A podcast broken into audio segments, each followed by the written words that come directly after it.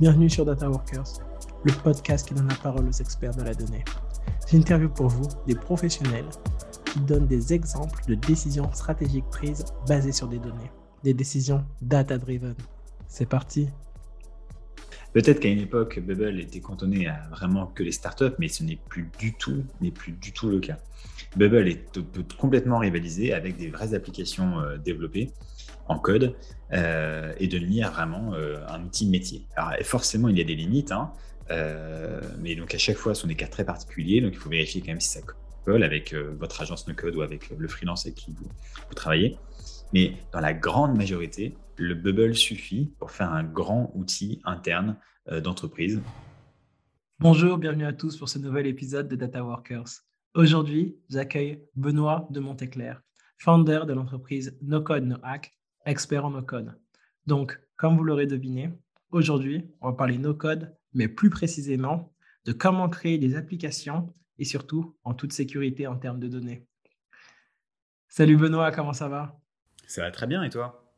Bah, la forme, la forme. Je suis content surtout de t'avoir aujourd'hui parce que euh, je me souviens le premier contact qu'on a eu, c'était euh, il y a plus ou moins six mois. Et euh, justement, je cherchais un peu plus à, m'améliorer en termes de, nos codes. Et j'ai eu la chance ben, de te contacter. Et là, aujourd'hui, t'avoir dans mon podcast, je suis super heureux. Ouais, non, mais c'est vrai que c'est drôle. euh, Tout ce qui est aide sur Slack ou autre, finalement, euh, je pense que c'est jamais euh, euh, une perte de temps d'aider des gens euh, dans son environnement de, de boulot quoi, et de compétences. Parce qu'un jour ou l'autre, ça revient. Et comme là, tu vois, tu m'invites euh, dans le podcast et c'est typiquement euh, ce genre de choses qui, est, génial. Quoi. Si tu donnes et après, tu t'en fiches et tu vois ce qui arrive derrière. Et, voilà. Donc, euh, c'est un super exemple de communauté gratuite où on s'entraide et puis ça fait des choses sympas. Quoi. Voilà. Ouais, effectivement, effectivement.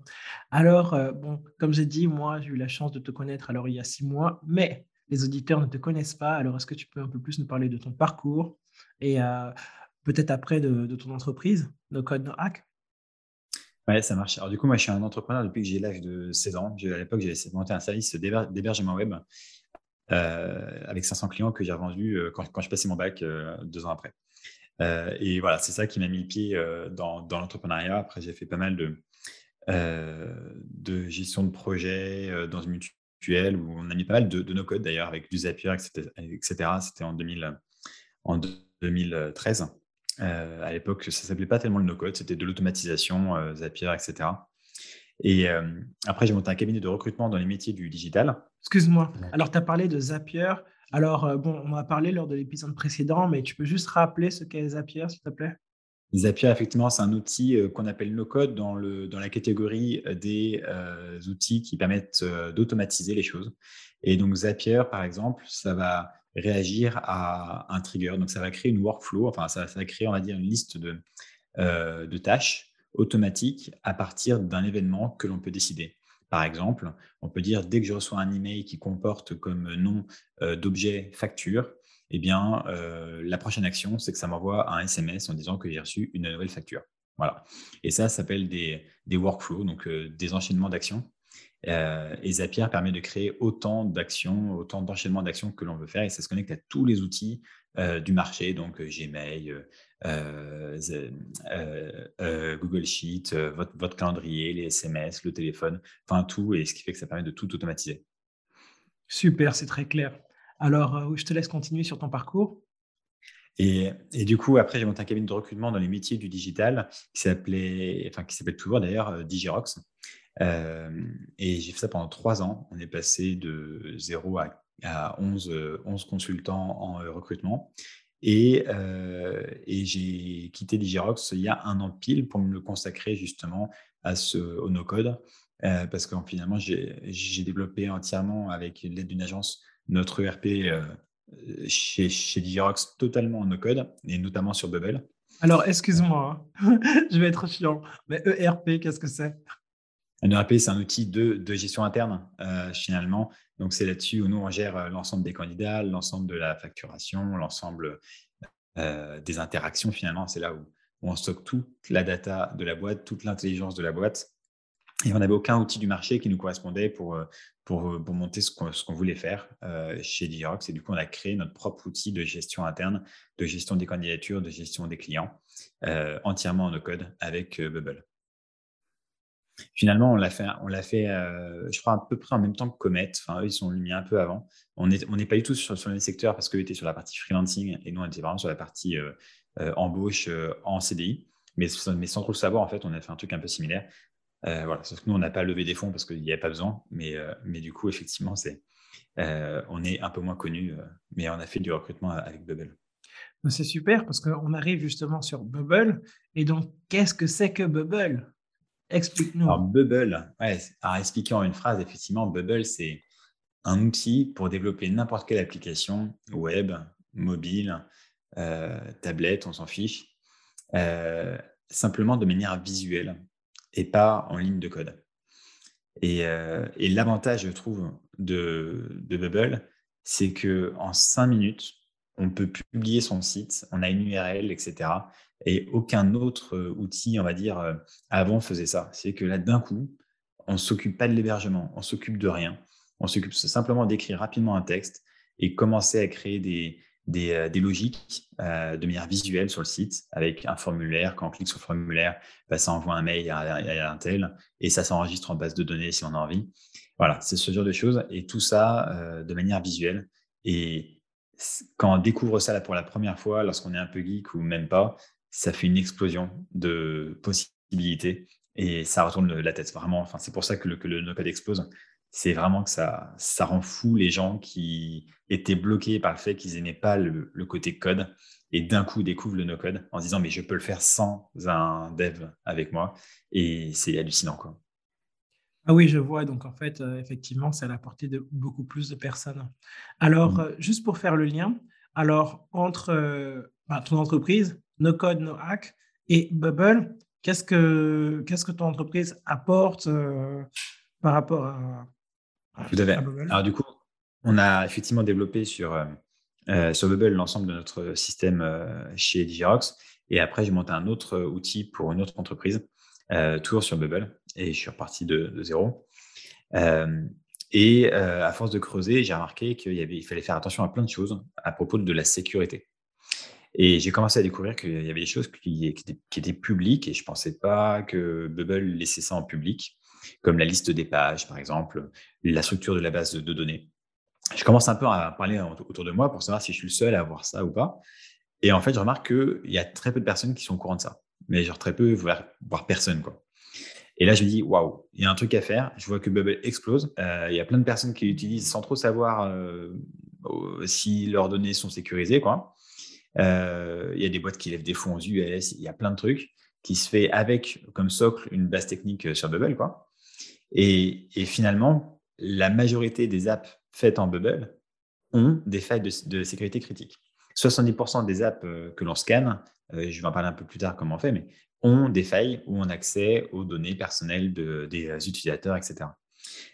et en soi, c'est assez logique, entre guillemets, parce que l'idée de, du no-code, actuellement, mais, ça, mais ça va l'être de moins en moins, c'est de créer des MVP, de créer des, des, euh, la V1 de son projet la plus simple possible, finalement, pour tester le marché, pour tester si on peut avoir des clients.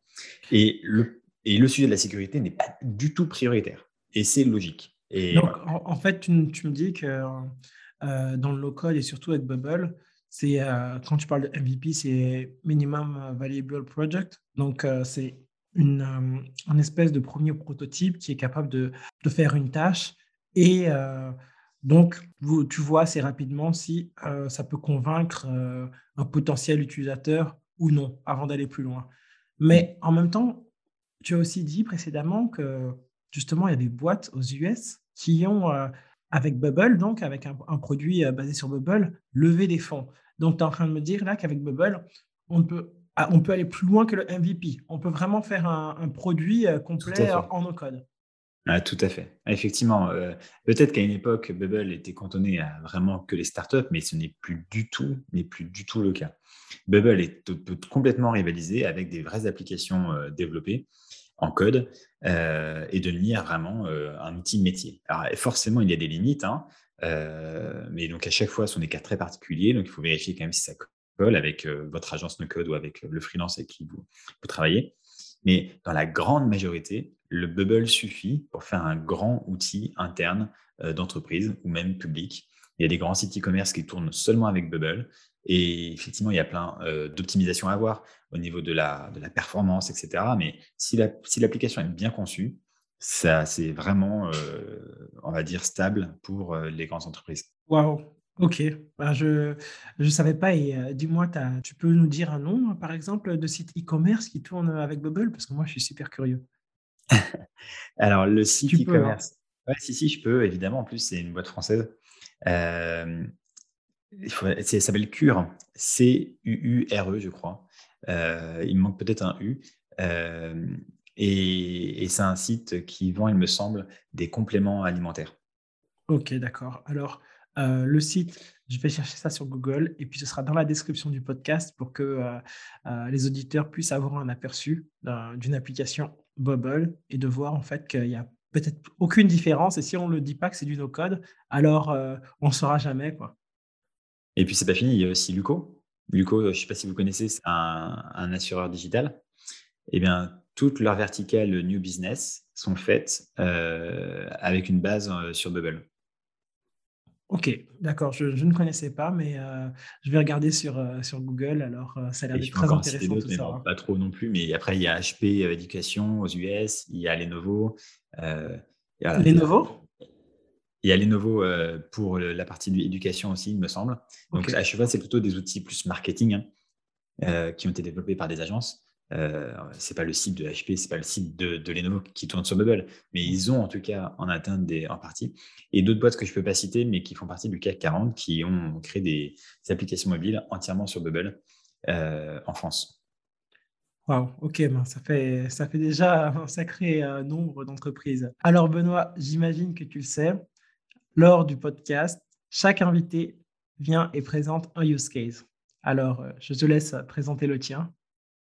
Ça marche. Ben, effectivement, avec euh, et comme je vous le disais euh, au début, on va vraiment scanner des sites. Et du coup, on a un scrapper qui va, à partir d'une URL, récupérer l'ensemble des données du site. D'une part, des données simplement brutes, HTML quoi, et des fichiers JS, et d'autre part aussi, euh, on va aller collecter tous les échanges entre le site et le serveur Bubble. Donc, euh, tout ce qui est euh, call API interne, on va dire, au, site. et grâce à ça, tout est collecté donc, dans notre, sur, sur un serveur back hein, qui est fait que pour ça. Donc, c'est vraiment un serveur qui, qui, qui, qui, qui est en Node.js. Donc, c'est vraiment du, du JavaScript à ce niveau-là. Et euh, on va aller lui demander d'aller chercher euh, à des endroits très précis s'il trouve des anomalies, s'il trouve des données euh, sensibles. Et les données sensibles, par exemple, on a, si on trouve un email qui, qui, ne contient pas le nom du site comme, comme, comme domaine, on va dire tiens, c'est bizarre, c'est sans doute l'email d'un client. Donc, on le met en sévérité critique. Voilà, et on, a plein d'autres tests comme ça. Par exemple, pour trouver un token, si on voit que c'est un token qui ressemble à un token euh, AWS, donc euh, un mot de passe, quoi, eh bien, ça remonte comme étant critique. Voilà. Et nous, on sait où aller chercher euh, l'ensemble de ces, de ces données parce qu'on a, qu'on, parce qu'à force d'avoir développé sur Bubble, on, connaît les emplacements dans le code des données sensibles que l'on peut mettre à partir de Bubble lorsqu'on crée le site, sans savoir que ces données vont être finalement publiques. C'est souvent ça le problème. Alors, si j'ai bien compris, alors, euh, vous avez des clients qui ont créé des sites en Bubble. Donc, vous, euh, vous venez avec euh, votre outil, vous scannez leur site Bubble, parce que ça fonctionne qu'avec les sites Bubble. vous êtes capable, donc, via votre connaissance métier et des applications Bubble, de, savoir où sont les, points critiques, les, les règles métiers qui, bah, qui peuvent poser problème, comme tu l'as expliqué avec euh, euh, une adresse mail euh, qui a, un nom de, qui a un nom de domaine différent du nom du site, des, tokens, à quoi ça ressemble, donc les mots de passe AWS et où les trouver, ainsi de suite. Et à la fin, vous êtes capable alors de, de dresser un rapport avec tous les points qui sont problématiques au niveau de l'application. Et avec cela, en fait, vous allez voir le, client en lui disant, OK, il y a ça et ça et ça à changer. C'est bien ça? C'est bien ça. C'est bien ça. Et la difficulté qu'on a en plus, c'est que comme ce sont des no-codeurs euh, qui lancent ces tests-là, il faut leur, expliquer avec des termes simples euh, de no-codeurs. Donc, ce n'est pas une analyse de sécurité euh, pour des développeurs. Quoi. Et c'est ça qui est sympa aussi. Et c'est pour ça qu'on a une attention particulière sur la compréhension de la donnée sur, et sur l'affichage de, celle-ci. D'accord, ben, c'est complètement data-driven. Hein. Je te remercie pour l'exemple.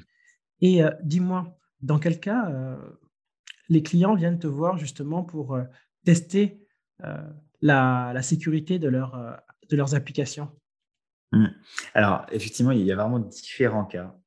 donc déjà, nous, on est visible grâce au forum de Bubble. Donc, on, est le seul plugin de sécurité, on va dire, mis en avant dans, dans, la, dans la marketplace. Donc, les gens nous découvrent un peu par hasard, par hasard et parce qu'ils cherchent le mot-clé sécurité sur les forums. Et du coup, on a un peu tout type. Il y a celui qui a sa PME qui tourne à fond sur Bubble euh, et qui dit Bon, là, il faut que je fasse attention à la sécurité. Je vais aller faire un petit audit euh, et il va sur le site un peu par hasard. Il se rend compte qu'il y a plein de problèmes. Et d'un coup, la sécurité devient le problème numéro un parce qu'il voit des grosses failles. C'est amusant parce que d'un coup, c'était juste Allez, je fais un petit test comme ça pour m'amuser. Et en fait, non, ça devient critique. Euh, on a aussi des agences, avant de livrer leur, application à leurs clients, qui finalement testent leur, leur app sur notre outil avant de la livrer pour être certain qu'ils ne livrent pas un truc troué. Quoi. et malheureusement, il y a beaucoup d'agences qui s'en fichent complètement de la sécurité parce qu'elles sont pressées par le délai, par le temps, par l'argent, ce qui est assez logique. Hein. et donc, c'est très dur d'inclure un audit de sécurité de l'app avant de la livrer au client. Donc, on a vraiment différents cas euh, de, personnes qui viennent vers nous pour ça. Et on a également des grandes entreprises qui commencent à se poser des questions sur la sécurité de Bubble et qui nous demandent effectivement d'apporter une solution pour, la, pour résoudre ça. Voilà. Et, euh, donc, c'est là on rentre en échange avec eux pour voir comment ils utilisent Bubble, qui s'en occupe, etc., pour essayer de cadrer ça. Ok, merci. Alors, euh, juste pour mieux comprendre, alors, nos, euh, no code, no hack. Euh, le plugin de sécurité, c'est un plugin qui est payant, c'est un plugin qui est gratuit, ça fonctionne comment? Alors, c'est un plugin qui est dans sa grande majorité gratuit. Euh, en gros, il y a, 9 points de, de, scan et il y en a un qui est payant, qui est la partie sur les privacy rules. C'est là où on va vérifier euh, si les barrières de sécurité pour accéder à, la data ont, bien été mises. Euh, mais, tout le reste, c'est gratuit. Euh, et, ça coûte 39 dollars par mois pour tester son application de manière régulière. C'est-à-dire que dès qu'on qu'on paye, on peut faire un test mensuel tous les mois afin de vérifier s'il n'y a pas des nouvelles brèches qui, qui, sont, qui, sont arrivées. OK, parfait. Merci. Alors, tout doucement, on va se diriger vers la fin qui sont mes deux dernières questions. Donc, euh, la première, c'est est-ce que tu as un livre à recommander dans le domaine euh, de la donnée ou euh, sur Bubble? Donc, ah, Joker, hein, parce qu'on sait qu'il y a le e-book que tu as écrit. Alors, il, sera déjà en description, mais as-tu un autre livre? Alors, ça, c'est très tourné sur Bubble, mais effectivement, il y a un e-book qui est, qui est pas mal du tout, c'est Ami Solutions, qui a fait un, guide sur la performance sur Bubble. Et en gros, ça permet de savoir comment bien créer, concevoir son application Bubble pour qu'elle soit rapide et fluide. Et, euh, c'est hyper intéressant parce que c'est là où on passe un niveau euh, quand on crée euh, une app Bubble, c'est quand on commence à connaître les bonnes pratiques pour la performance. Donc ça coûte 19 dollars, je crois. C'est un ebook qui vaut largement son prix. Quoi. Oui, je, me souviens, je, l'avais acheté et puis effectivement, c'est un e-book où j'ai appris beaucoup de choses. Et dernière question, est-ce qu'il y a un blog, une chaîne YouTube ou une personne sur les réseaux sociaux que tu recommandes de suivre? Alors, je recommande vraiment la newsletter No Code Station qui est, faite par Milan et qui, existe depuis deux ans. Donc, c'est exceptionnel d'avoir une newsletter qui, sur le sujet et qui est, aussi régulière parce que c'est chaque semaine où il envoie une, veille vraiment complète sur le no-code. Donc euh, voilà, c'est vraiment sans doute une des plus importantes dans le milieu francophone. Parfait, merci. Alors, si un auditeur a une question par rapport à Bubble ou NoCode ou euh, je ne sais pas, peut-être que euh, c'est un no-codeur et puis il a créé une application et puis il veut te, il veut te contacter pour euh, utiliser NoCode, NoHack. Alors, où est-ce qu'il peut te trouver?